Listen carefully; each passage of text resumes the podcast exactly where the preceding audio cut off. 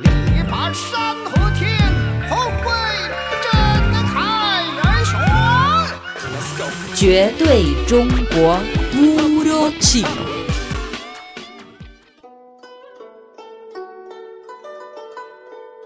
Amigos, bienvenidos a nuestro espacio Puro Chino.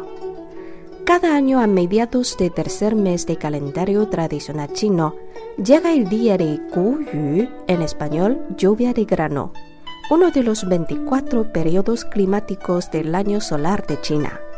Hoy en Puro Chino hablaremos de Yu.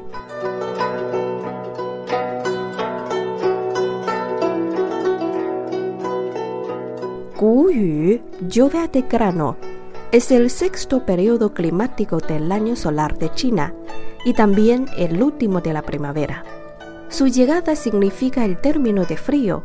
La temperatura va subiendo día a día y aumentando la lluvia, clima que favorece mucho el crecimiento de los cultivos de cereales. Los chinos consideran que la lluvia engendra la prosperidad de los cereales. Y un fenómeno muy importante que sucede en esta temporada de la lluvia de grano es que el cuco empieza a cantar. En idioma chino, el sonido de cuco se dice buku, buku. Por eso se llama este pájaro puku niao. Y la palabra puku podría traducirse literalmente como sembrar cereales. El canto de Puku suena como un recordatorio para los agricultores de que ya es momento de sembrar semillas y trasplantar plántulas.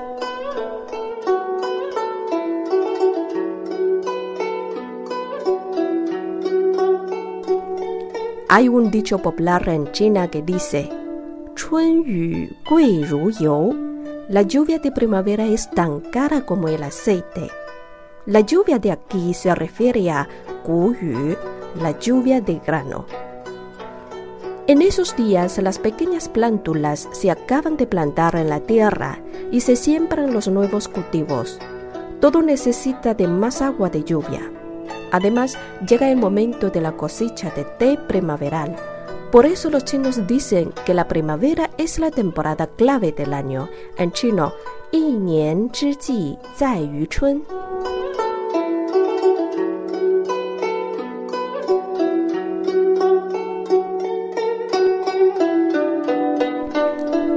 Diferentes lugares de China celebran el Día de la Lluvia de Grano con actividades muy variadas. Desde la dinastía Han de hace más de 2000 años, el distrito Baishui de la provincia de Shanxi guarda la tradición de reducir culto a Changjie, persona legendaria a quien los chinos creen el creador de los caracteres chinos. Según la leyenda, el emperador amarillo estaba impresionado por el trabajo de Changjie y permitió una lluvia de granos de cereales, Yu, como recompensa a él. Cada año al llegar el día de la lluvia de grano, la gente desde todas partes acude a Baishui cantando y bailando para expresar la adoración y el recuerdo a ese santo, Changjie.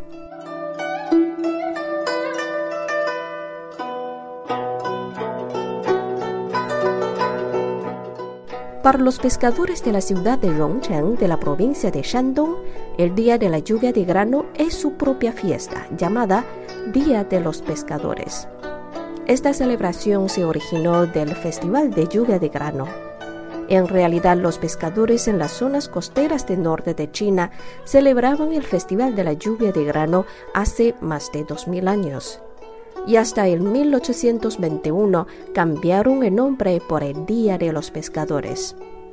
Un día antes de la fiesta, los pescadores de Shandong matan cerdos, preparan gran cantidad de pan chino al vapor, petardos, alcohol, etc. Cosas como ofrendas a mar, para pedir a Dios de mar que les bendiga con paz y seguridad durante los viajes por el mar y buena cosecha de pescado y camarones.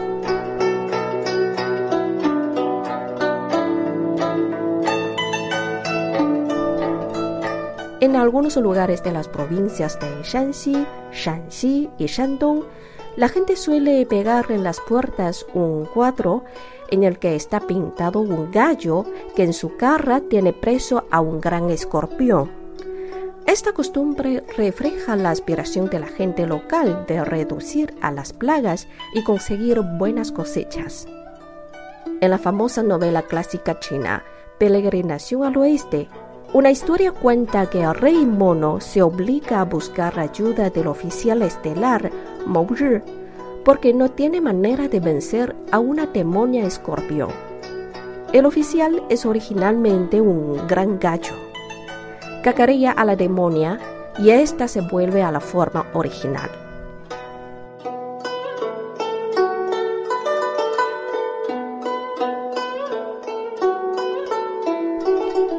En el sur de China, en el día de la lluvia de grano, la gente se ocupa de recoger las frescas hojas de té. Se dice que el té recogido ese día puede aliviar el calor intestinal, exorcizar malignos y aclarar la vista.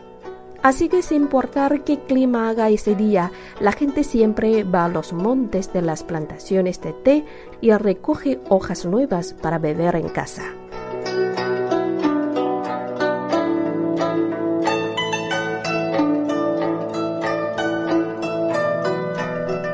Amigos, hoy hemos hablado sobre el día de la lluvia de grano, el sexto de los 24 periodos climáticos del año solar de China. Por más información visiten nuestra página web espanol.cri.cn. Noelia Shaolin agradece su atención. Hasta la próxima ocasión.